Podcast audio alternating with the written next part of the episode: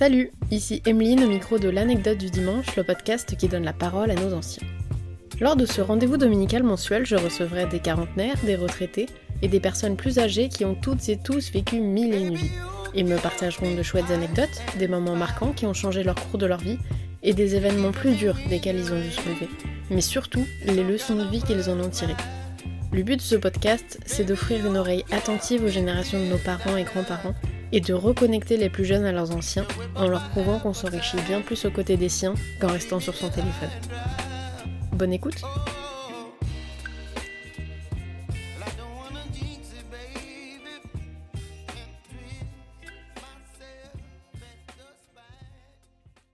Je rentre chez moi, 23h30, je reçois un appel. Commandant de police, euh, il faut que vous veniez. euh, il me donne le nom des deux frères. euh, ils ont eu un problème, faut que vous veniez. Donc là, je sais de quoi exactement il s'agit. Je sais que je comprends que la partie vient de se faire descendre. hein. Concrètement, on dit qu'il y a une descente. euh, c'est une descente de police, quoi. Et je comprends que du coup, bah, ils savent qui je suis aussi et qu'il va falloir que je m'y rende. Et en fait, je sors de chez moi et en bas, je me fais arrêter. Ah ok, il t'attendait en Ils bas. m'attendaient en bas. Et en fait, ils m'ont. Je suis sorti de chez moi.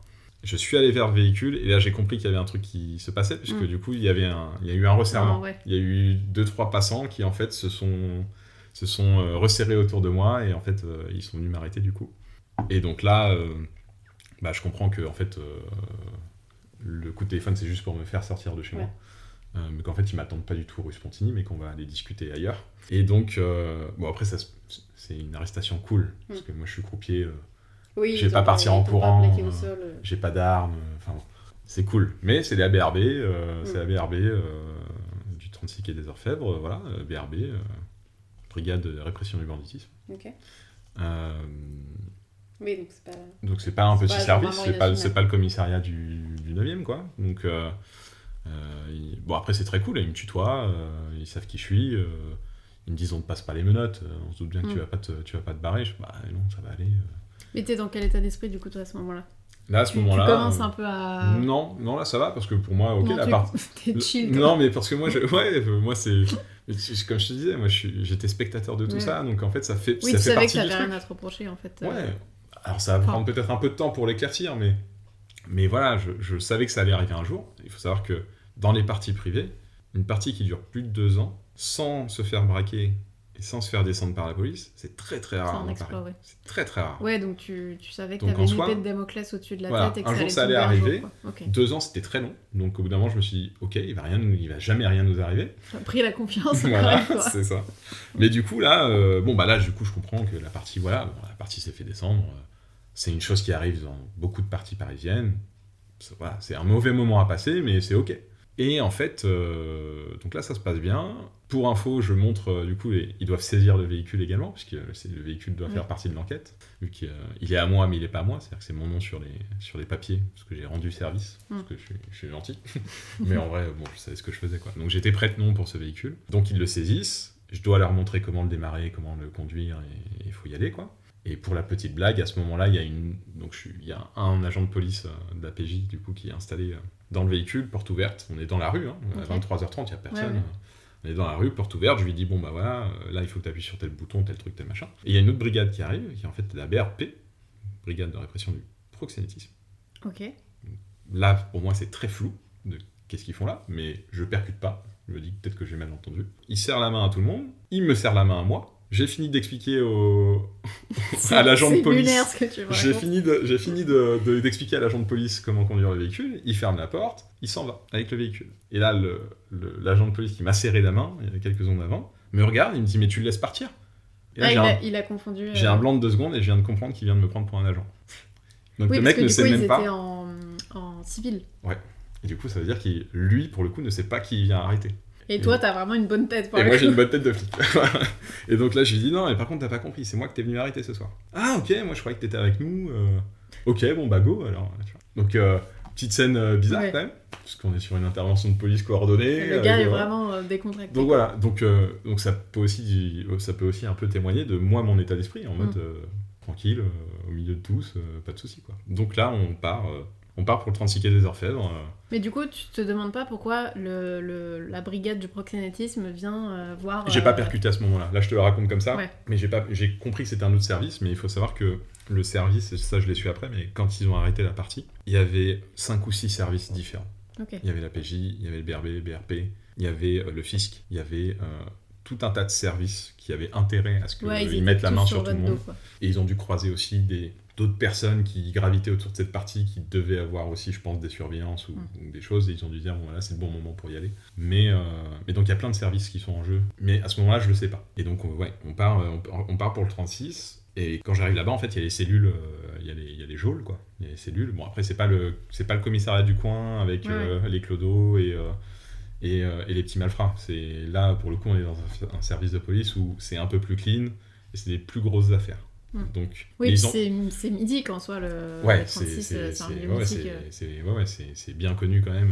euh, il y a beaucoup de films qui tournent autour de ces, de ces trucs-là. Et c'est vraiment des grosses affaires en général quand tu vas là-bas. Mais il y a la brigade des jeux qui est pas loin. Et donc je me dis, ok, bon, c'est lié quoi. Mm. Mais je percute pas trop quand même. Et j'y vais. Et là, en fait, quand j'arrive, donc euh, identification, prise d'empreinte, photo. Mais je vois que bah, du coup, il y a tous les copains quoi. Il y a, il y a tous les copains qui sont là, euh, sous, sous, sous écrou. euh, et il y a la, la personne que je devais rencontrer pour mon déménagement qui répondait pas au téléphone, mais en fait, parce qu'elle était là. Elle était là, et donc, euh, et donc là, vraiment, pour le coup, ils ont, ils ont dû arrêter, euh, avec les joueurs et tout ça, une bonne quinzaine de personnes, je pense, qui devaient être arrêtées en simultané. Euh, je pense qu'ils ont été déçus de, de se dire que moi, j'étais pas à la partie Ouais. ce jour-là, et donc ils ont dû déclencher une autre opération pour moi, mais, mais donc, ouais, tout le monde est là. Donc on se doute que c'est pour la partie, qu'il n'y a pas de Mm. souci. Mais donc, bah, ça, ça dure un peu, un peu longtemps, euh, avant d'être entendu, avant de... Parce que moi, je suis un petit, donc je me dis qu'il va falloir Oui, qu'ils entendent d'abord tout le monde. têtes. euh, voilà. ouais. Et en fait, pas forcément. c'est ça, en général, ils prennent toutes les billes un peu à droite, à gauche, et après, ils vont prendre les plus gros. Et moi, ça dure un peu longtemps, et, et au début, donc, c'est la brigade des jeux qui me fait ma première euh, audition. Alors, c'est très bizarre, parce qu'ils me font l'identification, après, ils vont dans un- on va dans un autre service où ils te reposent 3 milliards de questions. Où est-ce que tu habites Qui sont tes parents? Machin, tout. Pour être sûr de ne pas avoir arrêté Ouais, la mauvaise personne. Donc, tu recroises Oui, tout ça, tu fais l'identité. Physiquement, déjà, ils avaient du mal à te, Ouais, c'est ça. te reconnaître. Mais l'identité judiciaire, c'est un, c'est un process bien complexe pour le coup. Donc, mais moi, je suis un peu comme un, enfin, moi, je suis un peu à Disneyland, hein, parce que c'est con, mais je, je suis un observateur de tout ça et tu Oui, vois, t'es dans un film, quoi, en fait. euh, ouais, tu, tu vois les, tu vois les dessous, tu vois les dessous de tout ça, quoi. Et euh, et donc, ok, c'est pas que ça m'amuse, mais, euh, mais je, suis détendu. un peu par-dessus la jambe. Ouais, je suis détendu parce que, parce que pour moi, je suis là pour une partie de poker et que c'est pas grave. Et donc, première audition avec la, l'officier de la l'OPJ, du coup, euh, de la brigade des jeux, et qui me dit Bon, bah, t'es là. Du coup, il me dit pourquoi je suis là. Donc, le dossier, t'es là pour euh, proxénétisme aggravé, pluralité de victimes, pluralité de. Pas de malfaiteurs, mais un truc comme ça, de, de Mhm. ceux qui l'ont engendré. Euh, blanchiment d'argent en bande organisée, euh, banditisme. machin. Là, du coup, je deviens beaucoup moins cool. Là, ouais. Là, j'ai un, j'ai un peu un. Mentalement et même physiquement, j'ai un, j'ai un poids qui vient d'arriver Mm. là. Où en gros, j'ai, je, je suis scotché. Ouais. Euh, vraiment. Physiquement, je suis au fond de ma chaise et j'ai des épaules qui deviennent très très lourdes. Où je me dis, euh, ok, donc là c'est grave. Là maintenant ça devient grave. Parce que, parce que j'ai aucune idée de quoi il est en train de me parler. Oui, c'est ce que j'avais demandé. Tu, Ouais. Toi, tu. J'ai aucune idée de tu- tout ça. Tu gères tes parties. Je- et- Alors, le blanchiment d'argent, du coup, je peux comprendre, Oui. parce que c'est lié directement à l'organisation de la partie. Mais il me parle pas de travail au black. Il me parle pas euh, de. Alors, évidemment, après, si, il a, il a mis tenue de maison de jeu euh, Hmm. illicite. Oui, il te, il- te parle pas tellement des choses pour lesquelles, Pour lesquelles je suis coupable, euh, Mais c'est une belle technique, parce que le mec, il commence son interrogatoire, euh, son audition, il commence par un truc en disant, en fait, tu ne sais même pas où est-ce que tu viens de foutre les pieds. Et donc, en fait, je pense que c'est très, c'est très bien joué, pour le Voilà. coup, c'est un bon move. euh, c'est pas un bluff, mais c'est un bon move de se dire, en fait, euh, euh, on va le déconnecter de ce qu'il croit, et maintenant, il va être à notre merci, il va pouvoir dire tout ce qu'il veut, quoi. Mais donc là, euh, ouais, là, c'est très très lourd, et donc, euh, donc là, je commence à me dire, ok, on est parti pour un petit moment. Parce que pour démêler ça, je, je sais pas du tout de quoi il me parle, mais pour démêler ça, il va falloir que, euh, Ouais. qu'ils aient envie de m'écouter déjà, parce que je comprendrai plus tard que effectivement la justice, on croit qu'on peut s'expliquer et qu'on peut parler à tout moment pour, pour clarifier les choses, et c'est pas forcément vrai. Mm. Et, euh, et donc là, ça devient complexe dans ma tête où je me dis, ok, bon, donc Oui, puis c'est des termes. euh, Enfin, proxénétisme, c'est pas. euh, c'est à, c'est à 10 000 lieues de, rien, de ce. Mm. qu'on est en train de faire. Et évidemment, et, et pour le coup, là, je me dis, ok, mais. t'es- en fait, c'est difficile. mêlé à, des, à Ouais. des, des gros trucs, quoi. Ouais, c'est ça. Et, et- mais du coup, tu essayes de, de connecter un peu tout ça, de savoir, mais alors qui, pourquoi, euh, comment? Et donc, comme t'as pas les infos, euh, t'attends de, de voir comment ça va se passer et de ce qu'ils vont te dire. Donc, il me pose plein de questions sur la partie, il me demande plein de choses. Alors, lui, pour le coup, il me demande que des trucs sur la partie. Comment ça se fait, comment tu tiens, qui tient les comptes, combien de temps vous jouez, euh, temps, combien de temps vous jouez. euh. Après, je dis ça, mais on n'est pas boulot-boulot. Hein. Le mec, il me tutoie. Il a arrêté deux trois amis quelques mois avant qui étaient dans Bah des oui, oui, parties déjà tu lui as privées. expliqué comment démarrer la voiture. Ouais, c'est ça. Non, mais alors là, c'était pas lui, tu vois, c'était tout un service. Mais lui, Ouais, pour le coup, le PJ, il, il- il me... En fait, j'ai un très bon ami à moi qui était croupier avec moi à la CF, qui également est tombé dans une partie qui a été médiatisée euh, également, avec des très gros joueurs pour des enjeux qui étaient bien au-dessus de ce que moi je faisais. Euh, et c'était lui qui l'avait arrêté. Il m'a montré des photos de l'arrestation, où mon ami, pour le coup, était beaucoup moins serein que moi quand Ouais. il s'est fait arrêter, et on voit bien qu'il est très stressé à l'idée, et machin et truc. Et donc, il essaye de connecter avec moi, et il, il devient sympathique, il me tutoie, euh, faut que ça se passe bien, quoi. Hmm. Mais. euh, Oui, ils n'ont pas intérêt à faire les cowboys. non. euh. Bah non, surtout pas pour des gens comme Ah moi. oui. C'est pas moi qui vont essayer de, qui vont essayer de tendre. Tu vois. Mais donc, ça, c'est plutôt bon enfant, c'est plutôt sympa. Et, et il me dit, ok. et donc là, il me, donne, il me demande plein de questions, enfin, il me pose plein de questions sur la gestion de la partie pure. Qui tient les comptes, qui fait quoi, qui appelle les joueurs, vraiment pour structurer le truc. Et en fait, il me révèle, on discute, on discute, et bah, il me révèle qu'en fait, ça fait deux ans, plus de deux ans même, qu'il nous suit, qu'il nous écoute. Euh, Ouais, donc quasi depuis le début en fait. quasi, pour moi, quasi depuis le début. Après, moi, je suis arrivé en cours de, en cours Ouais. de partie, tu vois, mais euh, ils m'ont sorti. Moi, j'avais plus de lien avec mon ex depuis très longtemps à ce moment-là, qui était aussi croupière, euh, au moins depuis plus d'un an. Ils m'ont sorti son nom, ils m'ont Ouais, sorti des vraiment- épisodes où j'étais parti à Deauville, comme tu disais, où j'étais parti à Reims, ils m'ont raconté des épisodes de vie chez moi avec mes parents. En gros, ils me disaient, voilà, tel jour aussi, tu nous as fait peur parce que tu as fait ça. Ah ouais, Donc la là, euh, ouais, là, ça va loin. ouais, là, tu te même, dis, même en chez fait, tes euh, parents et tout, ouais. Ah oui, j'étais suivi, parce que comme en plus j'avais les véhicules ou tout, et tout, en fait, à un moment, bah, ils doivent savoir qui je suis. Vu que je traîne tout le temps avec ces mecs-là, ils doivent se dire, soit Oui, le parce mec... que tu disais tout à l'heure, tu partais en vacances Eh avec. euh, Soit je suis un complice, enfin, pour, Oui. eux, pour eux, je ne suis pas que croupier, c'est pas possible. Je passe tellement d'heures avec ces gens-là, Oui, t'es forcément. euh, forcément, le- je sais forcément beaucoup de choses. Et en fait, non. Et en fait, au final, non. en fait, non, pas du tout. C'est que les deux frères, pour le coup, sont passionnés de poker. Et pour eux, ça, c'est, c'est de l'argent de poche pour eux, ce qu'ils gagnent avec ça. Donc, c'est des businessmen, ils savent quoi faire. Mais pour eux, c'est vraiment de l'argent de Oui, c'est un peu comme Kanye West qui part avec son coach sportif euh, en vacances. Toi, il t'emmène. euh, C'est ça, c'est ça. Je fais partie de leur cercle, euh, on passe du bon temps ensemble, c'est rigolo. euh, mais pour, leur pour leurs autres affaires, je je suis pas là. Oui. Je- voilà. Oui, toi, t'es là que pour la trucs, moi, partie je suis là pour les parties. Quoi. Mais comme, voilà, comme sur les écoutes et les filatures, bah oui, des fois, je passe des dizaines d'heures avec eux parce qu'on fait en partie et tout. Mais donc, on discute et les mecs me, voilà, m'ex- m'expliquent le contexte. Ça fait très longtemps qu'on vous suit, on, on connaît toute ta vie. On connaît toute leur vie, euh, sache qu'ils se sont fait arrêter en telle année, telle année, telle année. Donc là, il y a un pédigré que moi je suis en train de découvrir que je connaissais pas. Et c'est là où tu te dis, tu connais vraiment pas les gens. Tu peux passer Mm. 24 heures sur 24 avec eux, tu ne les connais pas. Et en fait. euh, Bah, surtout ce genre de personnes. euh, Bah ouais. Bah ouais, non, mais c'est ouais, c'est impressionnant. Et donc là, c'est un premier service qui me fait une audition. Mais après, du coup, tu retournes dans ta cellule pendant parfois 8 heures, 9 heures, 10 heures sans voir. euh, Alors, t'es pas tout seul, il y a des autres gars et tout, parce qu'ils ils, ils Ouais, ont pas, ils ont pas trop de cellules.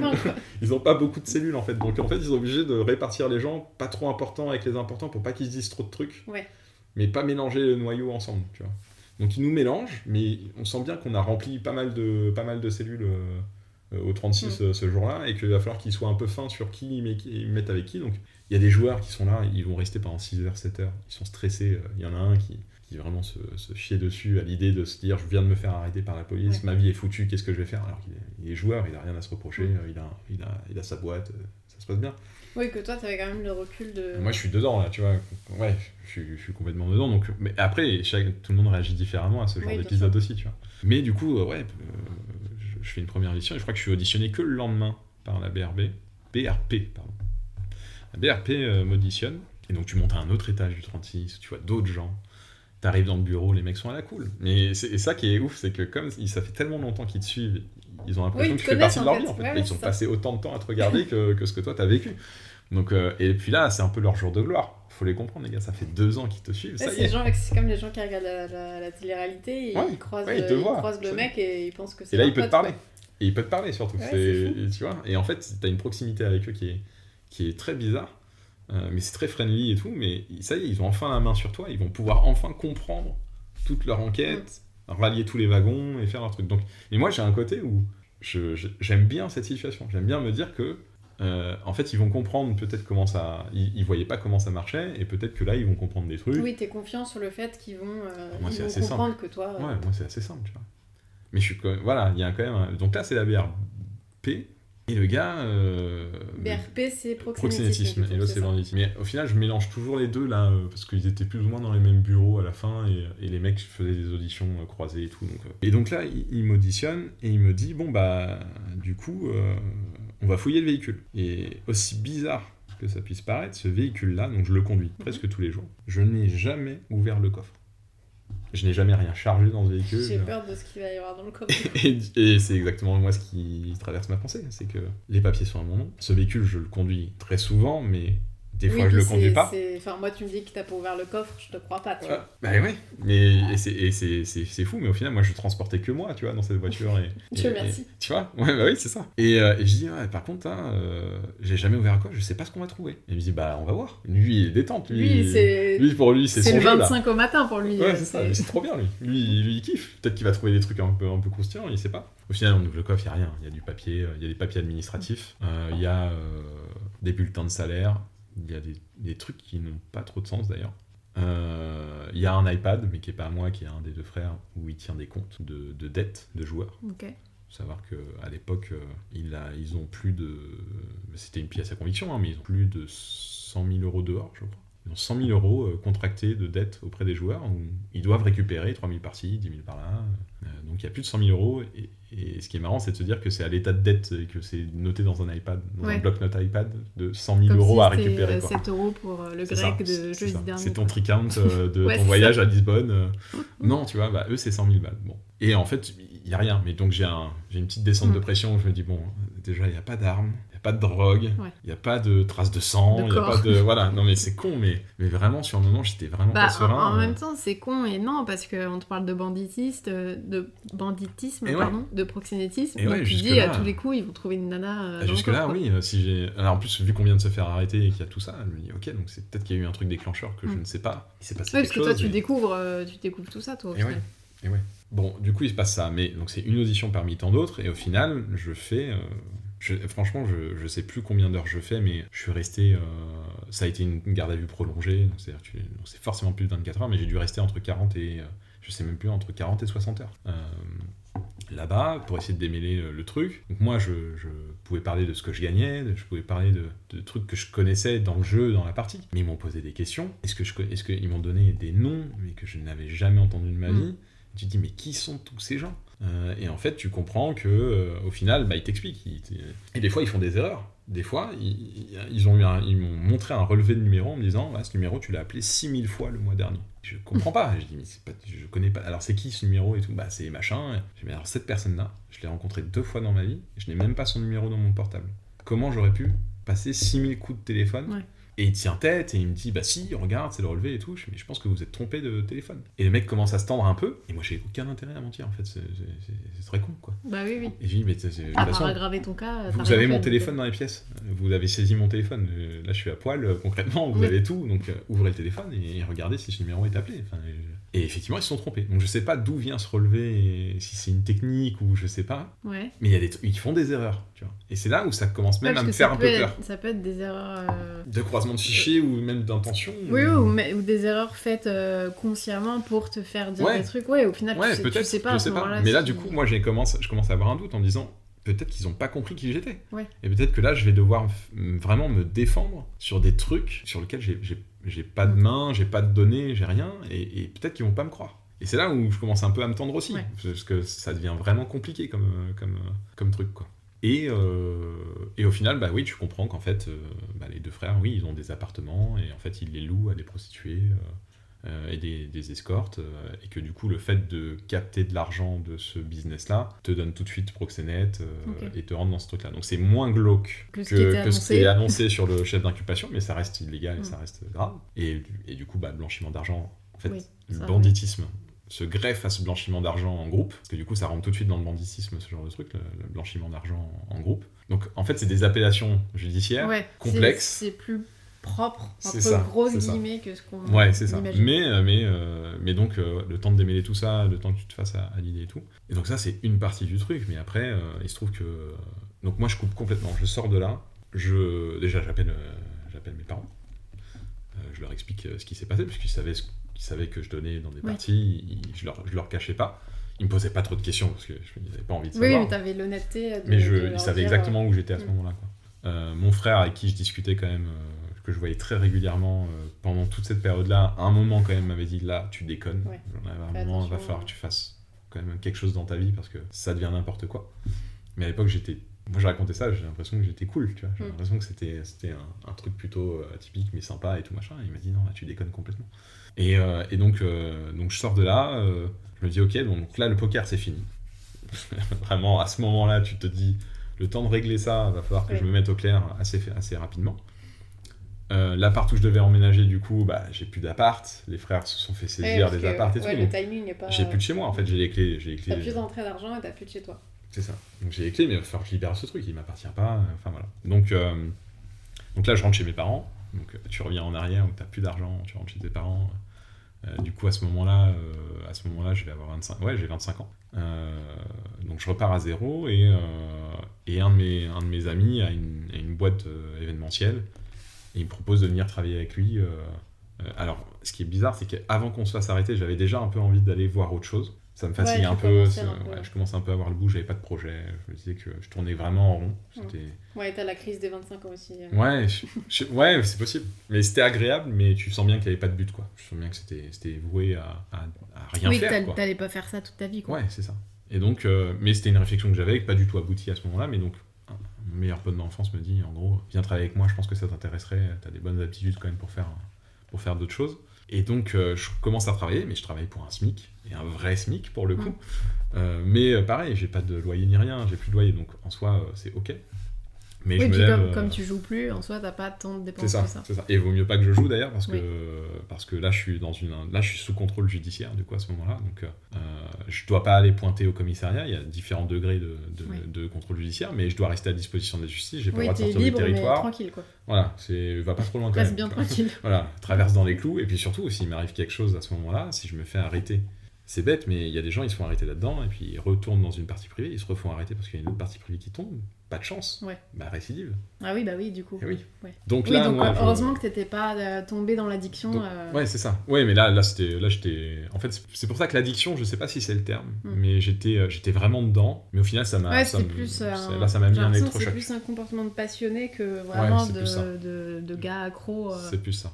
Parce que sinon, tu, tu, tu y serais retourné sans penser au risque, tu vois. Ouais, c'est ça, c'est ça. Mais donc là, je coupe complètement. Euh, je travaille vraiment, je fais du 7h, 19h. C'est dur de retravailler vraiment pour du SMIC et machin, et de tenir des horaires et de se dire, bah, du lundi au vendredi, je vais faire vraiment ça. Et donc là, ta vie, elle change vraiment beaucoup. Et un matin, euh, je vais au travail et je reçois un appel encore, la police judiciaire. Commandant de police, euh, on a besoin de vous réentendre. Venez au 36. Ouais, parce qu'en parallèle, du coup, l'enquête a continué pour. L'enquête euh, continue, mais tu vois, on s'était fait arrêter en décembre. Évidemment, on n'a pas de date de jugement, c'est tellement Oui. gros que tu l'as pas.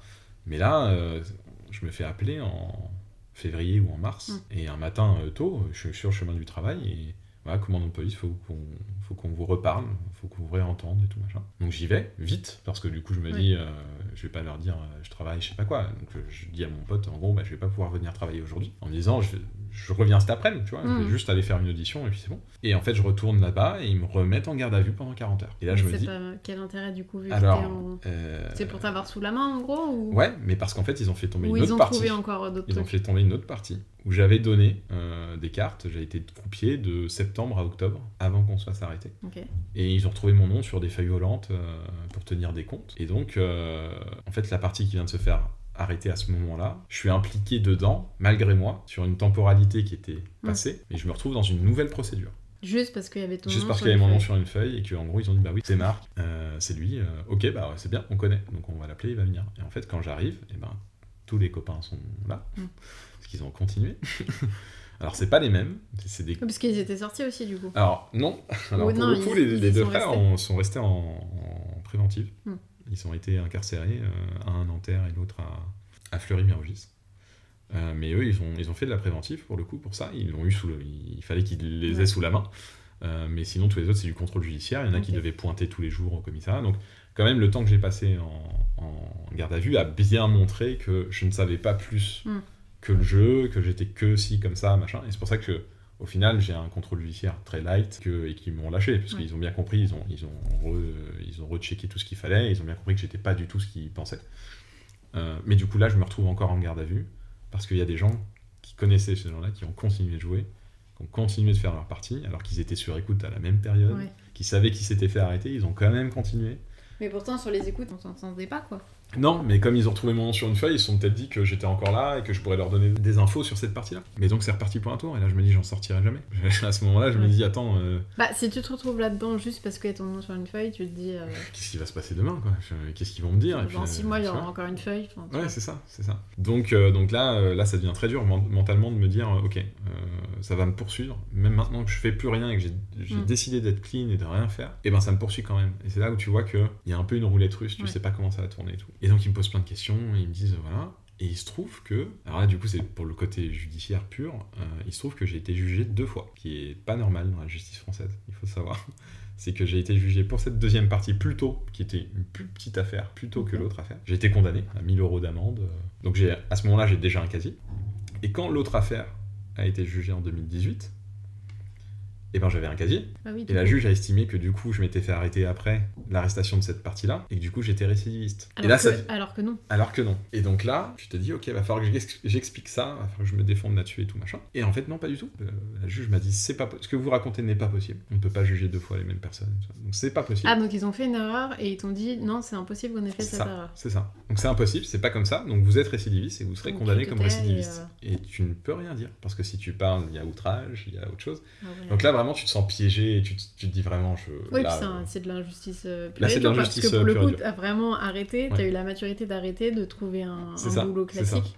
Et elle veut pas l'entendre et elle veut pas, elle veut pas m'écouter là-dessus. Et en fait, il se trouve que comme c'est une affaire avec du proxénétisme, du banditisme, machin, elle c'est pas son problème de savoir de les parties de poker, euh, c'est mignon, Oui, oui, elle s'en fout. c'est euh, pas son problème. Donc pour elle, je fais partie de tout ce truc-là. euh, parmi tant d'autres. Ouais, mais je fais partie d'un gros truc, pas beau, pas bien, Mm. et je fais partie de ça, et j'ai été un maillon de ce truc-là, donc je pense qu'elle a été en mode. Ouais, on elle va était tous plus, les plus faire ferme tomber. que si. C'est ouais. ça.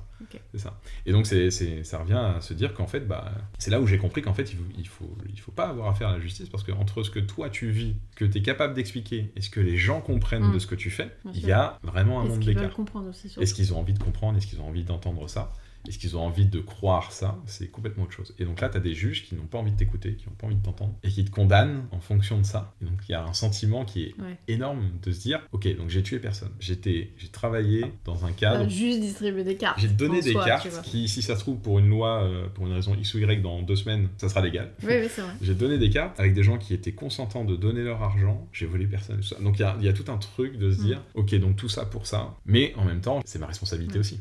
Donc là, il faut prendre, faut avoir beaucoup de recul, avoir beaucoup de philosophie là-dessus. Mais du coup, ça m'a- Ouais, faut être. euh, l'avocat m'a coûté très cher. J'allais dire fair play, mais en même temps, non, parce que C'est difficile, hein. c'est une sentence qui est pas C'est méritée difficile. quand même. Donc au final, ouais, j'ai eu une amende. euh, J'ai une amende, j'ai eu du sursis, euh, prison avec sursis. Donc si je suis, si je récidive euh, dans ce truc, et en plus si ça On avait jouera pas au poker après, du coup. C'est ça. Mais si je récidive et que je suis arrêté, bah déjà je fais de la prison ferme. Pour ce cadre-là. Si, si demain je vais dans une partie privée, Juste parce qu'elle a décidé de pas t'écouter, quoi. c'est ça. Donc c'est- voilà et il y a des gens euh, dans ce procès-là qui étaient installés, fiancés, qui avaient leur job, qui étaient très- qui étaient joueurs et qui ont parce que mal parce que ça a été mal compris leur implication, leur truc machin, ont dû faire appel parce que moi j'ai pas fait appel parce qu'au Mm. bout d'un moment il faut laisser ça derrière soi parce que arrestation 2013, jugement 2018, 5 ans de contrôle judiciaire. T'as envie d'arrêter à un moment tu te dis euh, j'ai envie de passer à autre chose. Donc on voilà, j'ai Ouais, pris ouais. mon truc, j'ai Tu veux avalé, laisser euh, ça voilà. derrière toi.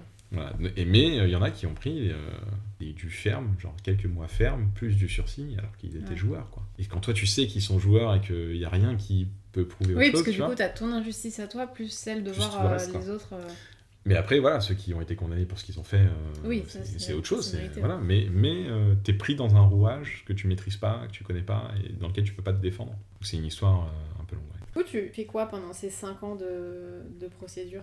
Tu continues dans ton boulot euh, Alors ouais, j'ai donc c'était une société événementielle où, où j'étais euh, commercial et en même temps en charge du développement. C'était un petit, euh, une petite boîte événementielle euh, de location de matériel. Après, ça a été entrecoupé de périodes de chômage et après j'ai travaillé pour une boîte de cosmétiques. Donc, je gérais la logistique. Donc je gagne pas super bien ma vie. Mm. J'ai jamais retrouvé un salaire qui, me- Oui. qui me mettait sur ce truc-là. Et en même temps, bah, c'est un peu la seule chose que je savais faire. Pas de diplôme. euh, Mm. Plus d'argent, euh, voilà. En termes de confiance en soi, euh, Ouais. pour Et en, un en job. entretien, ils te demandaient pas. euh, parce que moi, je sais que. Non, parce que c'est dès que t'as un trou de 3 mois, ils te demandent ce que t'as fait. non, non, parce que Donc, toi, j'imagine que Ouais. t'avais un, un trou dans le CV, quoi. en fait le trou, euh, je l'ai comblé euh, en disant que j'avais continué à la, à la CF euh, toute la période où j'avais été en D'accord, partie privée. Ouais, peu- Et vu que c'est une structure, c'est un, un cercle qui a fermé depuis, Ils pouvaient pas vérifier. c'est difficilement vérifiable pour eux et puis ça, enfin, ça se tient quoi. À partir du moment où ils auraient posé la question de est-ce qu'il a vraiment travaillé là-bas, puisque j'ai des photos, Oui, j'ai des c'est trucs. pas un. Donc, c'est vrai. euh, C'est juste la période qui a été grossie, Ouais. donc, euh, donc ça, je, je pouvais, je pouvais bien jouer dessus. Mais euh, oui, euh, après, j'ai travaillé dans la logistique et, euh, et dans la cosmétique, et, euh, et voilà, et depuis, j'ai j'ai repris un autre job dans l'événementiel, chez une société événementielle, enfin voilà.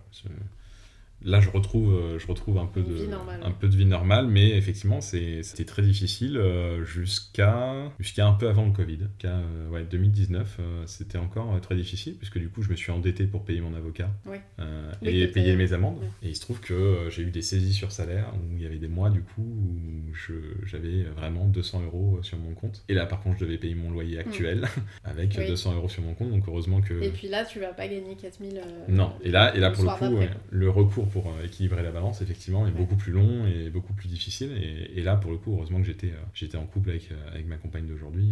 Oui, j'avais demandé justement si moralement. Ouais, ouais, pour le coup, j'étais, j'étais bien accompagné là-dessus. Euh, a été d'un super soutien. Enfin, du coup, quand je lui- on s'est mis ensemble après ça, et quand tu lui racontes cette vie-là, c'est un truc, euh, c'est un truc très étrange, quoi. Donc, euh, donc c'est effectivement, tu le sais pas quand tu rencontres la personne et t'apprends à, à savoir que ça peut exister et que ça a existé. Mais, euh, mais il prouve que pendant toute cette période-là, j'étais encore en contrôle judiciaire, que même moi, j'avais mal compris mon contrôle judiciaire, mais que j'étais tenu au territoire français, mais qu'au bout de 3 ans, 4 ans, bah, t'as envie un peu d'aller euh, Bah oui, de voyager, quoi. machin truc. Et que il y a des fois où j'ai tenté, dont notamment une, une très belle anecdote euh, à Beauvais, où on, est, euh, on partait en, en Andalousie, on prend l'avion pour y aller, et on est à Beauvais, et il y a très peu de contrôle aux frontières euh, à Beauvais. bon, L'aéroport de Beauvais, c'est Voilà. quelque chose. Et, euh, et on y va, et ce On pourra en faire un podcast. et ce jour-là, il y a le poste aux frontières qui est ouvert. Il y a un contrôle. Oui, Voilà, ce jour-là. Voilà. Donc le karma est, est bien fait. Donc là on y va et je commence à stresser parce que je me dis en fait euh, bah on passera pas en fait. Toutes nos réservations sont faites mais moi je pourrais pas m'envoler. euh, je, je suis en contrôle judiciaire quoi. Donc on y va. euh, ma nana essaie de me rassurer comme, comme elle peut et je dis non mais là ça va être compliqué vraiment. Donc je m'avance au poste frontière et je donne ma carte d'identité. Et je vois que le mec euh, bug. Je vois bien qu'il y a un truc qui est en train de se passer sur son écran. Il me regarde, il regarde son écran. Et il dit à voix haute, euh, bah non, sans contexte, sans rien. Ouais, Bah non. Comme un videur un peu. Ouais, c'est ça. Genre, ouais, tu rentres pas, euh, tu rentres pas, c'est mort. Et il montre à son collègue, il, il donne du coude à son collègue, il dit regarde, il tourne son écran, il dit regarde. Et le gars aussi, il dit à voix haute, bah non. Donc là, tu dis bon. toi, t'es là, bah si. Bah oui, mais alors qu'est-ce qui se passe et tout? Et, et le, gars me, le gars me regarde et, et commence sa phrase par De toute façon, vous voyagez seul, monsieur. Et je me dis, ok, donc c'est quoi en fait sa phrase? C'est pour dire en gros euh, euh, que là, si tu m'arrêtes maintenant, il y a personne qui m'accompagne donc c'est pas grave, tu vois. Ouais, Enfin, il y a un truc. ouais. Et je dis, bah non, je suis avec ma compagne. Ok, elle est où? Euh, bah, là, derrière, ok. Il lui fait signe d'avancer. Ok, carte d'identité, donnez votre passeport, machin, un truc. Et il regarde, il fait, ok. euh, mais vous savez pourquoi je vous demande ça, monsieur? Euh, Non, Non. bah non. Bah, il y a des gens avec qui vous n'avez pas le droit de voyager. Ah, Ah bon oui, ok. Ah oui, mais bon, ouais, enfin ça c'était il y a longtemps. Donc je fais un peu le naïf, mais je sais exactement de quoi il s'agit. Mm. Je dis, non, mais ça c'était il y a longtemps. euh. Ah non, non, bah non, c'est toujours d'actualité, hein, mais euh, du coup, euh, ils sont où je... Bah non, je travaille. Enfin, je voyage. Je, je- Ouais, les fréquente contact, plus. quoi, ouais. Je les fréquente plus du tout. Je voyage qu'avec ma copine. Il fait, ok, ok, pas de problème, allez-y. Donc là, redescendre de Ouais. pression. Je dis, ok. Et pour poursuivre un peu l'histoire sur le truc, c'est que je- même moi, je, je suis un peu étonné qu'il me laisse passer. Et je suis même un peu suspicieux. Je me dis, si ça se trouve. Ouais, c'est trop beau. Ils me laissent euh, passer, mais ils vont m'arrêter là-bas pour me faire revenir. Et, Ouais. et contre, enfin, bien Oui. factuellement, Montrer- je, suis sorti, du territoire. ouais, Alors que si là, il m'arrête maintenant, en fait, il peut pas m'arrêter, je suis encore dans le territoire. Ouais, ouais, Tu je vois vois ce que tu veux dire. Et donc là, j'ai un vraiment, je suis suspicieux pendant tout le vol. Du coup, je passe un très très mauvais vol en me disant bon, à tout moment, en fait. euh, Ouais, c'est fini, ça se trouve, euh, voilà. Et on atterrit, et au moment où on atterrit, annonce du pilote. Tout le monde reste assis, personne se lève, c'est mon avion ici. euh, mec très stressé, très stressé. Euh, tout le personnel tire un peu la tronche. vraiment, il, tu sais comment c'est, tout le monde se lève à la fin, quand, Oui, oui. Alors qu'il faut pas. Mais là, euh, pour le coup, personne se levait, et, tout, le, staff était là pour dire non, non, vraiment, il y a la Guardia Civile qui arrive, restez assis. La Guardia Civile arrive par devant, par derrière, et je vois, il- vraiment, il cherche quelqu'un. Bah, non, mais c'est- c'est- alors non. mais ils cherchent quelqu'un. Tu vois bien, c'est pas genre, ok, on est là, qu'est-ce qui se passe? Ils Ouais. ziotent. Les gens ziotent, ils essayent de connecter un visage. Oui, c'est le genre de situation, même si t'as rien fait, tu. Ouais, déjà, t'es pas bien, mais alors moi, dans mon contexte, j'étais en mode, bon, bah, ils sont là pour moi, quoi. Donc, euh, donc euh, stop, quoi. Limite, tu te lèves. euh, C'est ça. Et en fait, pas du tout. Ils étaient allés ils étaient allés Un autre prendre gars. un autre gars, premier rang avec sa nana. En fait, ils avaient fumé un spliff euh, dans les toilettes de l'avion et le, le- voilà, le pilote avait très mal pris. Et ils sont Et fait prendre. redescendre, du Voilà, c'est ça, du coup, redescendre. Mais ils sont fait prendre, ils sont fait vraiment traiter euh, très très mal par la Guardia civile. Ouais, eux, vraiment. ils étaient en mode cowboy pour le Ouais, c'est ça. Et, euh, et je me dis, bon, bah, heureusement que c'était pas pour moi. Et les vacances sont super bien passées. Mais du coup, il y a toujours ce petit truc Ouais. de ça va encore me rattraper. Il va encore se Puis il y passer a ça. des pays, euh, Moins cool que d'autres. genre New York, c'est mort. Si Ah oui, et, et c'est pour ça qu'aujourd'hui, je n'ai toujours pas fait de voyage aux US. Non, je Ah oui. montrais le- les tableaux de. Ah bah oui, oui, oui. Et parce que ma nana va à Boston, le- va à New York euh. et tout machin, elle va voir mes potes à Montréal, mais moi je peux toujours pas y aller. T'es puni. Et du coup, euh, justement, et c'est pour ça qu'il faut que je check mon, mon casier, voir si c'est toujours affiché et tout. Mais cette idée du questionnaire, euh, avez-vous été condamné ou machin, un- c'est une vraie question pour moi parce que du coup, c'est si je dis oui, qu'est-ce qui va se passer? Si je dis non et qu'ils s'en rendent compte, Ouais, qu'est-ce qui va se passer? C'est ça. Donc, euh, donc c'est très complexe. Mais du coup, le voyage aux US, pour moi, pour le moment, Ouais. euh, n'existe toujours pas. Donc, euh, c'est quelque chose qu'il va falloir que, que je règle. Mais euh, dans un coin de ma tête, à chaque fois qu'il m'arrive un truc, je sais que potentiellement, il y a un mec Mm. sur son papier ou sur son écran qui va voir que j'ai fait ci, j'ai fait ça, et qui ça peut mal se passer. Ouais, même si tu te fais arrêter pour un contrôle Parce que je sais que toujours le côté. Ouais. Parce que je sais que c'est aléatoire. Je sais que entre Ouais. ce qu'ils comprennent et ce qu'ils veulent et comprendre. ce qu'ils veulent comprendre et ce qui s'est réellement passé, il y a, y a un écart. Je m'étais noté comme question est-ce que ça avait eu une incidence sur ta vie pro comme perso? Bah là, en termes de perso, voilà. Et en, en professionnel, oui, puisque dans l'événementiel, euh, tu dois avoir parfois accès à, à certains lieux protégés, que, euh, parce que c'est des sites sensibles et Mm. qu'il y a des criblages euh, d'identité et que tout le monde ne peut pas rentrer en fonction de son pédigré. et qu'il y a des accréditations à faire. Et euh, il se trouve qu'effectivement, euh, alors aujourd'hui c'est plus le cas, parce que c'est des condamnations qui durent 5 ans et que a priori euh, aujourd'hui c'est bon. Mais effectivement, si j'avais voulu euh, être accrédité sur un événement euh, entre 2013 et euh, 2019, euh, euh, et même un peu au-delà de ça, puisque le jugement était, euh, était en 2018, mais euh, si dans cette période-là j'avais voulu euh, aller être accrédité sur un événement, potentiellement ils auraient pu me refuser, et j'aurais dû me justifier auprès Ouais. de mon employeur de comment ça se fait que toi, tu ne passes pas sur ces lieux-là, Ouais. même si je pense qu'ils n'ont pas le droit de te demander, mais ça peut avoir une incidence. Tu penses qu'ils ont pas le droit de te demander? Bah, Parce je- qu'il y a des je- entreprises qui te ils ont donnent pas le droit, je casier, donc euh, Je pense qu'ils n'ont pas le droit, Ça va dépendre des entreprises. Mais une société publique, oui, sans doute, sûrement. Parce que les pompiers, euh, euh, si j'avais été adjoint à la mairie ou un truc comme ça, j'aurais Moi, dû... je sais qu'on me l'a souvent demandé. euh, Ouais, mais je crois qu'ils n'ont pas le droit. En fait, il y a un flou entre ce qu'ils te demandent et ce que ils sont... Tu vois, c'est comme... euh, Ok. Je crois que c'est plus des agences d'intérim qui demandent. Ouais, mais parce que là, c'est des, des notions de Et, sécurité une- et qu'ils une banque, mais contrats. Voilà, La HSBC, je pense. ça c'est normal. qu'ils- C'est ça. Mais oui, effectivement, j'aurais pu ne... Alors, je me suis jamais fait refouler, je me suis jamais fait prendre comme Ouais. ça. euh, Mais t'avais toujours le frontalement. risque. Mais je sais que c'était, c'était potentiellement un risque et du coup, il, ça aurait pu créer des problèmes dans ma vie pro, euh, bien, au, bien au-delà du temps euh, auquel euh, c'était vraiment une réalité pour moi. Et, euh, et c'est là que, tu vois, moi au final, c'est un petit truc. Et c'est une petite Oui. histoire. Mais Oui, pour des gens qui a fait un vrai truc. ouais, euh, qui- à qui c'est arrivé, vraiment, ça, ça- c'est évident que ça les poursuit toute leur vie et qu'ils et que ils payent les conséquences, même bien au-delà de euh, juste une amende ou Ouais, une incarcération. c'est euh, ouais, c'est- c'est un cadre Des gens qui sortent de prison euh, 30, 40 ans après. qui ont ça dans leur vie à chaque fois. truc, euh. À chaque contrôle de police, ça ressort qu'ils ont fait ci, ils ont fait ça, et donc ça peut mal se passer.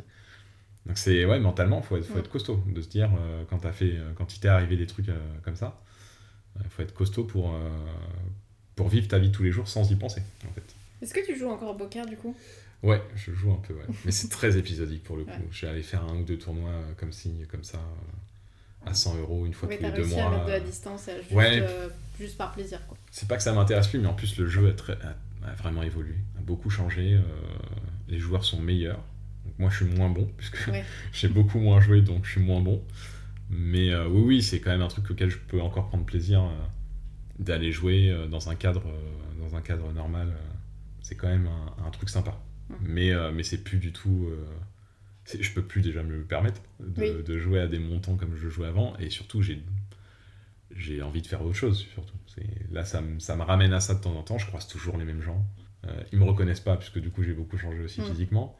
Mais, euh, mais c'est toujours, c'est toujours le même monde. C'est un monde figé, vraiment. C'est les mêmes gens travaillent dedans. C'est les mêmes joueurs. C'est vraiment ça m'y pose quoi. Euh, si j'y retourne aujourd'hui, euh, je suis Tu sûr de recroiseras les croiser- mêmes personnes. Ouais, je suis sûr. J'allais te demander ça justement si tu étais croupier aujourd'hui. Du coup, je ferai, euh, j'essaierai de me tenir au maximum à ce que je m'étais dit les premiers mois quand j'étais croupier à la CF, c'est pas de jouer euh, à côté Rester dans le, et faire mon métier de croupier, euh, euh, ouais. légal. Ouais. Et d'assainir surtout ma vie autour, en fait, de Ouais. faire autre chose à côté, parce que là, je, en fait, je vivais poker euh, Ouais. 24 heures sur 24. Ça, ça- toutes mes pensées allaient vers ça. Oui, t'avais une vie de, de joueur pro en fait. C'est ça. Alors qu'aujourd'hui, je, je pourrais compartimenter beaucoup plus facilement et, et ça, serait enfin, ça serait très agréable. Mais parfois, ça me manque de, de me En fait, des fois, je me dis, ça serait cool de Mm. donner une partie, de redevenir croupier sur des belles parties, euh, sur des parties euh, à intérêt, euh, à vraiment avec des gros enjeux, dans un cercle et tout. Ça, ça me manque de temps en temps. De me dire, j'aimerais bien retrouver ouais, cette, retrouver cette ad- adrénaline. ouais, ce cadre de partie et de, de faire mon métier comme ça. C'est un truc qui me plaisait quand même énormément. De vouloir optimiser mon métier et d'être le meilleur possible dans ce métier-là. C'était, c'était, un bel objectif. Mais donc en soi, ouais, si ça, m'a, si m'arrive à nouveau, je, je ferai ça de manière beaucoup plus saine. T'as des regrets du coup? Je sais pas, parce que je suis pas du genre à regretter. En fait, je, je me morfonds pas vraiment dans ce truc-là. Moi, Ouais. je, quand je fais un truc, je, je fais et je, je connais les conséquences et j'assume les conséquences. Et je suis pas là à me dire j'aurais dû faire autre chose. Mais là, c'est vrai que j'avais poussé le curseur quand même un peu loin. Et j'aurais pu faire. Bizarrement, j'aurais pu glisser. Euh, vraiment, euh, Ouais. il y a eu un moment où j'ai eu envie de me sortir de cette condition-là. Et mon seul moyen de sortir de cette condition-là, c'est de gagner beaucoup d'argent tout de suite. Et donc là, tu as un panel de choix qui s'offre à toi. Mm. où Tu pourrais, au vu des gens que je fréquentais à ce moment-là, où j'aurais pu prendre un virage beaucoup plus sombre. Ouais. Parce qu'il y a des possibilités euh, quand tu es un peu intelligent dans, dans ce milieu Oui, si t'avais été underground. plus influençable, t'aurais pu tomber Ouais. plus. Ouais, j'aurais pu faire des choix beaucoup plus compliqués qui, là, pour le coup, m'auraient apporté beaucoup plus d'ennuis sur beaucoup plus long terme. Et j'étais vraiment, à- vraiment à très peu de choses, à un moment mentalement, de, de, de tomber, mais vraiment très très bas dans le, dans le truc. Et c'est à cette période-là où, euh, où j'avais déjà commencé à penser soit de sortir de ce milieu-là, soit de voir autre chose, Mm. mais où je sentais déjà que c'était pas, c'était pas la fin, mais je sentais que je tournais trop en rond et que ça allait pas le faire. Ouais, mais, puis euh, ce qui t'a maintenu, euh, pas hors de l'eau, mais euh, qui t'a empêché de vraiment sombrer, c'est que t'étais vraiment passionné par le poker Ouais. et t'avais pas l'appât du gain euh, facile. non, Alors que des, des personnes, euh, tu sais, qui ont des problèmes d'argent et qui, qui vraiment veulent avoir de l'argent, eux, ils vont avoir tendance à plus facilement tomber dans euh, la ça. drogue ou des, c'est ça. des trucs... euh, Complètement. En fait, l'argent n'était pas le but Ouais, de tout toi, ça. c'était vraiment le poker, C'était un moyen de rester poker, dedans, mais c'était euh, pas le but. Ça aurait été des parties de dés euh, sans argent, ça aurait été pareil. Quoi. Ça aurait été euh, des euh, Beyblade, euh, des Toupie Beyblade, ça aurait été exactement pareil. Mais euh, là, c'était le poker, c'était beaucoup d'argent et c'était des gens peu recommandables. Au final, c'est quand même un milieu assez, euh, assez sombre qui tourne vraiment Mm. que autour de l'argent, de l'intéressement et de comment, comment être au plus proche de l'argent. Mais effectivement, c'était pas le but. Et c'est sans doute ça qui m'a qui m'a qui m'a tenu à distance. Mais il y a un moment où justement, je commençais à avoir des dettes de jeu. Ouais, J'étais dans un milieu dans le- où, où- où j'allais me tromper de combat. Où en fait, Ouais. j'avais pas besoin d'argent. C'est pas ça. J'ai jamais recherché ce truc-là. Ouais. Mais c'est pour moi, c'était le seul moyen de me sortir de cette bulle-là. C'était en fait d'en avoir beaucoup à un moment pour me dire, je peux me prendre en charge pour vraiment faire autre chose. Mais à un moment, euh, t'as pas assez confiance en toi parce que t'as pas de diplôme, parce que c'est vraiment la seule chose que tu sais faire. Et c'est là où je me suis rendu compte que bah, euh, j'étais limité à cette époque. Vraiment, de me dire, mais c'est le seul truc que je sais faire aujourd'hui. Le design, je suis plus valable depuis des Mhm. années, j'ai pu pratiquer. Et Et c'est un milieu qui évolue très vite. Donc, Et euh, ça, il faut être, faut, être, faut être très très bon et très au courant de ce qui se passe et des, et des tendances et, et des techniques. Et j'étais plus du tout là-dedans. Parce que vraiment, j'ai eu un trou, mais vraiment entre 2009 et 2013, j'ai eu un trou. C'était vraiment une bulle poker, Mm. mais incessante. Et je m'intéressais à rien d'autre. Ouais, c'était 100% C'est vraiment que ça. Donc c'est vraiment une énorme pause dans ma vie et, et j'ai fait que ça. Donc professionnellement, je- pour moi, j'étais au bout d'un truc. Et j'étais dans une impasse. euh, Ouais. Ouais, parce que si ça arrivait aujourd'hui, tu pourrais te dire euh, bon là chose. euh, j'en ai marre, je repars dans l'événementiel ou, Ouais. ou je rebondis sur autre Je vais chose. faire autre chose. Qu'à Aujourd'hui, l'époque, du coup, t'avais pas la maturité que t'as aujourd'hui Non. et t'avais pas le, le background Ouais, c'est ça. de Ouais, c'est ça. L'expérience. professionnel euh, comme, comme personnel. Ouais, tout à fait. Tout à fait. Aujourd'hui, ouais, tu, enfin, je pourrais, je pourrais me réinventer euh, beaucoup plus facilement et aller voir d'autres choses. euh, parce que je sais de quoi je suis capable et, et j'ai pu. Mais en même temps, ça m'a fait grandir peut-être aussi à vitesse grand V. Parce que moi, au début, je commence ça, j'ai 21 ans, mes potes, ils sont tous encore en école, Ouais. ils gagnent pas d'argent. Et puis ça crée un fossé, non Euh, Comme tu Ouais. vivais euh, Ouais. tes, Bah, je, je voyais moins mes relations euh, amicales et... je voyais moins mes amis, je les voyais de temps en temps pour les soirées foot, pour les soirées, les anniversaires, mais on est en décalage. Est en décalage, je roule avec des, avec des grosses voitures, Bah j'ai beaucoup d'argent, c'est moi qui vais payer les tournées, c'est moi qui vais payer le resto. Euh, j'ai beaucoup de cash sur moi, j'ai que du cash sur moi, j'ai pas de carte bleue. Euh, c'est un, un autre monde, donc eux ils sont, ils sont pas fascinés, mais eux pour eux ça. Ouais, c'est un peu lunaire euh, de voir ouais, ça. de voir ça. Et pour eux, euh, j'ai réussi à ma manière. Et quand je leur raconte ce qui se passe dans mes soirées, c'est cool de raconter ça en soirée, mais en vrai, c'est pas si, c'est pas si. C'est pas si cool quand on Ouais, connaît c'est la pas suite. si cool quand tu connais la suite. Mais même s'il n'y avait pas eu ces conséquences-là, c'est quand même un, un milieu très dangereux, quoi. Mm. Et, Bah, euh, parce qu'en fait, tu, tu, tu racontes ça, on, on se croirait dans un film, donc euh, t'as 20 ans, tu racontes ça en soirée, euh, Ouais. tu t'es le héros du, C'est ça. de la soirée. C'est quoi. ça. T'es t'es le pote fou euh, qui Ouais, fait un truc atypique que personne ne C'est fait ça. et qu'aucun de tes potes n'a jamais fait. Mais, euh, mais par contre, à la sortie de ça, quand moi je me fais arrêter et que j'ai plus d'argent et que je retombe dans un SMIC, bah mes potes ils sortent de grande école Oui. et, Et ils commencent à, avant. ils commencent à gagner ce que je gagnais avant et ils commencent à acheter leurs premiers apparts. ouais, le fossé, c'est Et le fossé est complètement inversé. Et là, en termes de confiance en toi, euh, bah, t'es euh, à moins 1000 parce qu'en fait, tu te rends compte que tu pensais avancer, mais en fait, tu faisais un, un surplace. euh, Ouais, parce qu'avant, t'étais en marge de la société, mais en haut, et là, t'es en marge de la société, mais euh, Ouais. Et en, en bas. bas, quoi. Ouais. Et sans moyen d'aller d'aller connecter et, et, de, et de pouvoir attraper ce, ce temps, en final, c'est presque du temps perdu, vraiment, Mm. pour le coup. Mais ça reste une expérience de vie qui te, qui te forge et qui te Oui, construit. faut mais- le. Tout à l'heure, on parlait d'addiction.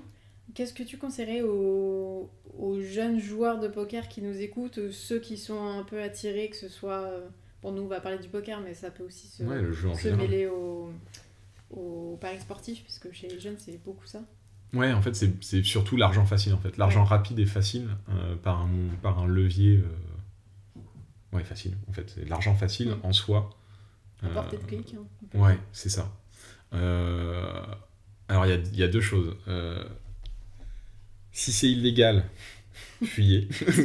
Mais vraiment, fuyez. Écoutez, tonton Marco. Non, mais c'est ça. C'est, Pour le coup, ça ne vaut pas le coup. C'est-à-dire que moi, pour deux ans d'illégalité, ça m'a poursuivi un peu moins de dix ans. Hmm. Pour deux ans d'illégalité et un peu de kiff, parce qu'au final, faut se le dire, je passais tellement de temps autour d'une table de poker que le kiff de la vie. Si j'avais vraiment voyagé, de temps en temps, Oui, je voyage un même peu. pas profité au final. De... Je voyage un peu, je fais des hôtels cool. euh, ok, c'est des week-ends sympas, mais en soi, ça m'a pas permis de m'offrir une voiture euh, à moi, ça m'a pas permis d'acheter un appartement, ça m'a pas fait avancer. Mm. Et j'ai même pas pu voyager, connaître des gens, rencontrer tant de gens que ça, intéressants, euh, vraiment plus plus, qui vont m'apprendre à me nourrir de quelque chose. Donc, en fait, c'est deux ans atypiques euh, d'illégalité qui m'ont coûté très cher derrière et qui m'ont euh, et qui me poursuivront peut-être encore, peut-être. Euh, euh, je ne sais pas. mais, mais donc, le, le, le risque versus le gain vaut pas le coup. Et savoir que en plus, quand ils m'ont arrêté, j'étais endetté, j'avais pas d'argent et Mm. je planquais rien. Et... Mais si j'avais mis de côté tout cet argent-là, il aurait été saisi de toute façon. Oui. Et ça m'aurait fait même peut-être encore plus mal de me dire, même si j'avais voulu construire autour de ça, bah, en fait tout aurait été ruiné. Oui, parce que t'aurais eu des apparts que t'aurais acheté avec ça, ça aurait été ils auraient saisi, saisi, les voitures. ouais. enfin, il aurait ouais. fallu justifier l'achat, d'où vient ouais. cet argent Bah j'étais nulle part, j'avais pas de fiche de salaire. Voilà, donc de toute façon, on se fait toujours attraper, de Mm. toute façon. Oui, bah c'est tu, tu joues avec le feu, quoi. Voilà, donc ça vaut pas le coup, déjà, de côté illégal. Par contre, si euh, tous les joueurs qui jouent et qui sont carrés et qui euh, gagnent leur argent comme ça et qui a un cadre, et aujourd'hui, et en plus fiscalement, aujourd'hui c'est beaucoup plus encadré qu'à l'époque. Aujourd'hui, un joueur pro peut déclarer ses gains, à l'époque, s'il voulait le faire, il pouvait pas. Le formulaire n'existait pas, il y a eu des redressements fiscaux pour des joueurs pro de poker, même s'ils avaient voulu déclarer, ils ne pouvaient pas. Donc la législation a beaucoup évolué là-dessus. Donc aujourd'hui, il y a tous les, il y a, il y a tout plein d'outils pour le faire correctement et bien. Mais pour ne pas se faire aspirer vraiment en mode euh, je gagne de l'argent, mais je sais pas, je sais même pas quoi en faire et je vais en gagner beaucoup. Hmm. Le- en fait, tout ça, il faut être clair sur de quoi j'ai envie. Est-ce que vraiment j'ai besoin d'argent? Est-ce que c'est l'argent qui répond à ça? Si Ouais, c'est le cas, garder le, le cap. garder un cap. Ouais. garder du recul, avoir une analyse sur pourquoi tu le fais. Parce que si à l'époque, je m'étais dit, ok, parce que vraiment, j'avais pas de but à l'époque. Je, je faisais ça, en fait, je me mettais par passion dans des choses pour oublier ma condition générale et me dire, en fait, bah, j'ai pas de but. Je sais pas ce que j'ai envie de faire, mais je vais faire ça. Pour le Ouais, moment, t'étais un peu perdu et du coup, il y avait complètement. que le poker. euh, Complètement. Et donc ça, c'était une réponse, mais du coup, je ne savais pas à quoi ça répondait. Donc, si... Le, le meilleur conseil, c'est de savoir pourquoi on fait les choses, dans quel but, se fixer des objectifs. Et une fois que tu as tout ça et que tu es au clair là-dessus, se poser la question de est-ce que ça vaut vraiment le coup? Mm. Est-ce que c'est vraiment ça dont j'ai besoin? Donc, à force de se poser ces questions-là, une fois que c'est fait et que c'est identifié, euh, tout seul, ouais. tu peux forcément être que sur le bon chemin et, euh, et, aller, euh, et aller vers les bonnes choses en faisant les bonnes choses. Euh, si tu fais tout ça dans le flou, tu vas faire n'importe quoi. Mm. C'est évident. Et tu vas gagner beaucoup d'argent une fois et tu vas remiser beaucoup d'argent pour un truc qui vaut peut-être pas le coup et tu sais même pas pourquoi tu le fais. Et si tu gagnes, tu vas pas tirer de leçon parce que tu as gagné et donc tu as le résultat positif et tu crois que c'est ça la règle. Et si tu le perds, tu vas te dire mais pourquoi j'ai fait ça? Ça sert à rien. Et tu seras encore plus dans la culpabilité et tu auras le sentiment d'avoir gâché quelque chose. Mm. Donc se poser les bonnes questions. C'est vraiment analyser euh, pourquoi on fait ça et dans quel but et de faire ce qu'il faut après euh, pour, que ça, pour tenir ce truc-là. Et si t'as pas la réponse, C'est que c'est pas la bonne. c'est que c'est pas, la- c'est que c'est pas le bon chemin. ouais. Si t'arrives pas à savoir pourquoi tu fais ça et si vraiment t'as besoin de ça, c'est que c'est pas, c'est pas à cette question-là que t'as envie de répondre et, et c'est, c'est- voilà, il faut, c'est, il faut pas le faire. Après, ça, ça reste que mon avis et c'est que mon, moi ça s'est passé comme ça. J'ai des potes Ouais. pour qui ça s'est beaucoup moins bien passé, pour qui ça s'est beaucoup mieux passé. Des gens qui se sont jamais fait attraper, qui continuent de faire. Euh, tant mieux pour eux. Leur risque et Euh, voilà. Mais on tire pas de leçons de ces trucs-là en général. Bah, on tire des leçons coup, que, tu, tu que me sur fais une très très bonne transition. Ouais. Quelle leçon tu tires de cette histoire Bah, si, demain tu as des enfants, quelle, quelle leçon tu leur euh, transmettrais par rapport à, à ce passé-là Bah, c'est un peu ça, c'est un peu ce qu'on s'est dit, c'est que tu, tu peux prendre les tous les chemins que tu veux, du moment que tu réfléchis à ce que tu fais et pourquoi tu le fais.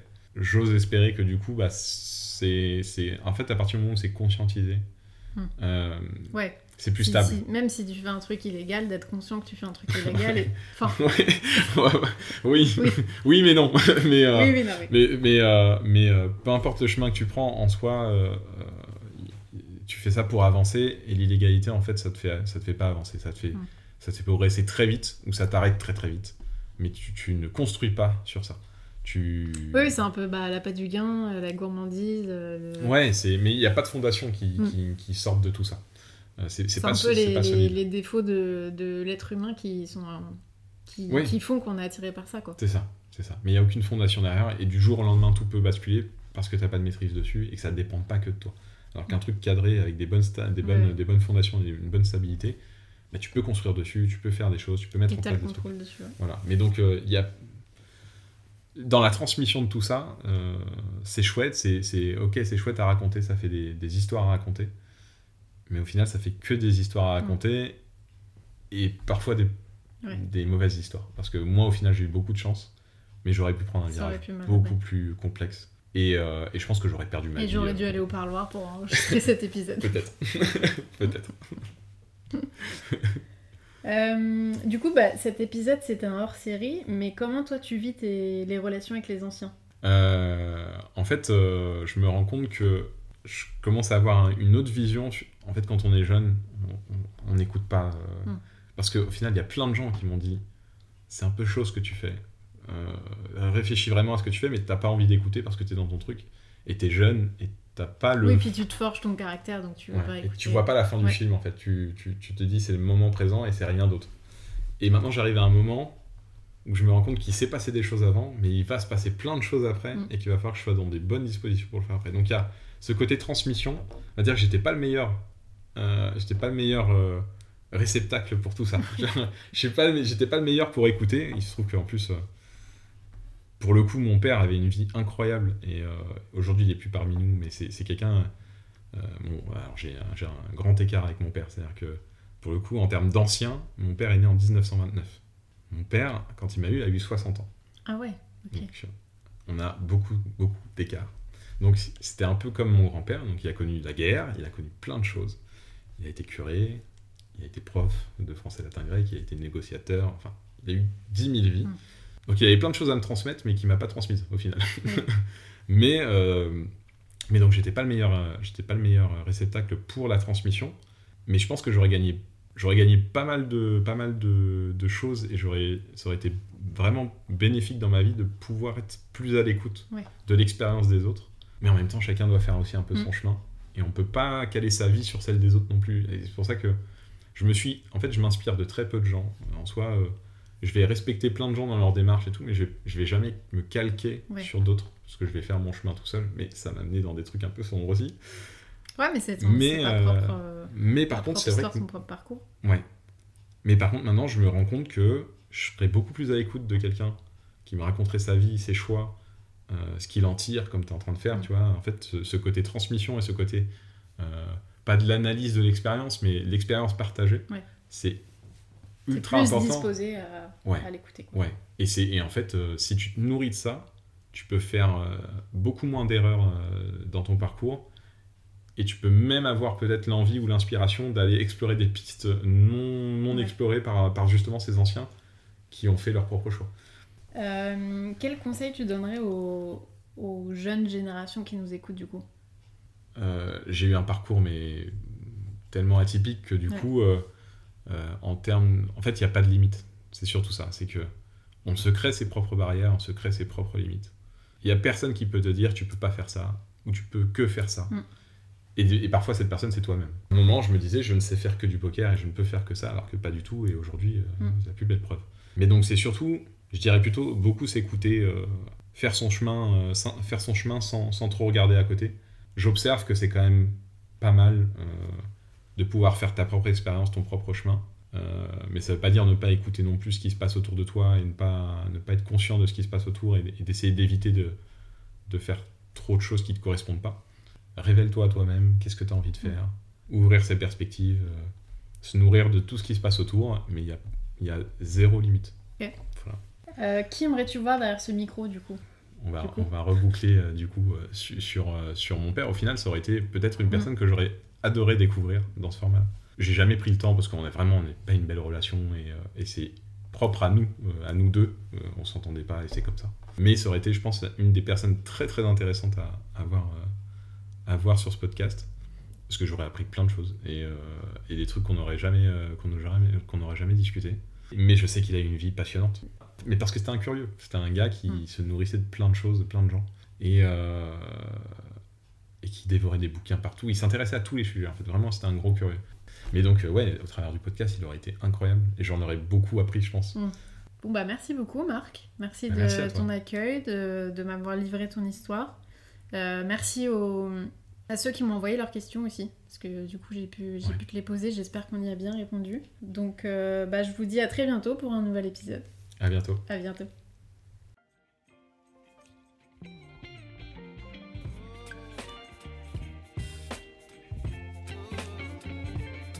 Si cet épisode t'a plu, je t'invite à mettre 5 étoiles et à laisser un commentaire. C'est super important pour le référencement et la pérennité du podcast. L'histoire de notre invité du jour a fait écho à la tienne. Tu aimerais qu'un proche au parcours inspirant participe lui aussi? Écris-moi. Et enfin, pour suivre toute l'actualité du podcast, les coulisses de création ou me proposer de nouveaux invités, rejoins-nous sur Instagram, anecdote-podcast. Et en attendant le prochain épisode, je t'invite à toi aussi prendre le temps de discuter avec tes amis. Passe un bon dimanche.